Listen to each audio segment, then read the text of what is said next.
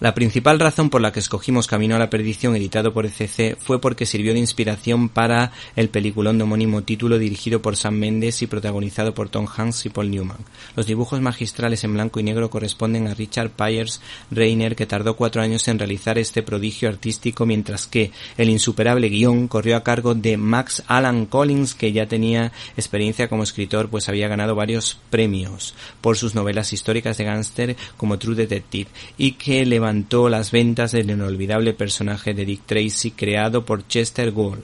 El citado guionista Max Alan Collins se inspiró claramente en el manga de Katsuo Koike, El lobo solitario y su cachorro, para una maravilla, o mejor dicho, para sacarse de la manga una maravilla del noveno arte como Camino a la Perdición, en la que se cuenta la historia de un pistolero de gángsters que se ve obligado a matar a más personas de la cuenta para salvar la vida de su hijo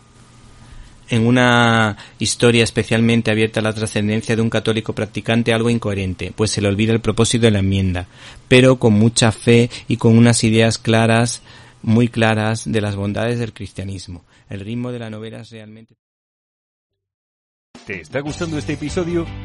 Fan desde el botón apoyar del podcast de Nivos. Elige tu aportación y podrás escuchar este y el resto de sus episodios extra. Además, ayudarás a su productor a seguir creando contenido con la misma pasión y dedicación.